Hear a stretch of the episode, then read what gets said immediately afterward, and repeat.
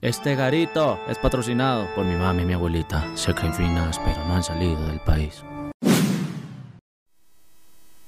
Caso Werner Palacios. Informe 3521. Acandí Chocó, noviembre de 2020. Todos y a la vez nadie. En el tierrero de cancha de Acandí apareció despedazado Werner. Doña Delia, su mamá, pelándolo en la casa de Bareque, asegura que su muchacho no merecía tan maltrato. Suena ilógico, ya que sabe de primera mano que la vida de su hijo fue corta, pero su lengua larga. Y es que el Oxiso desayunaba chisme como si le nutriera, llenaba de tanta mierda la cabeza de sus vecinos que ni cepillándose se le quitaba el grajo. Esto me lo manifestó Caterín, su expareja.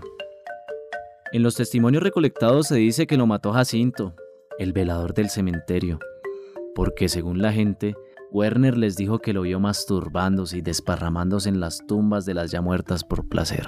Otras personas aseguran que el hombre andaba en malos pasos, que se la pasaba llevando coca por las trochas que van a Panamá y que lo mataron por robarse 3 kilos.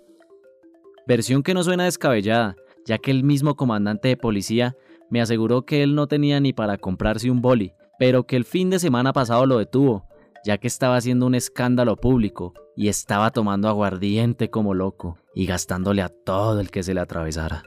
Me dirigí al billar en donde uno que otro le dirigía la palabra, pero nadie lo conocía por su nombre, solo lo distinguían por su apodo, Boca de Trapo, que según ellos le venía como anillo al dedo.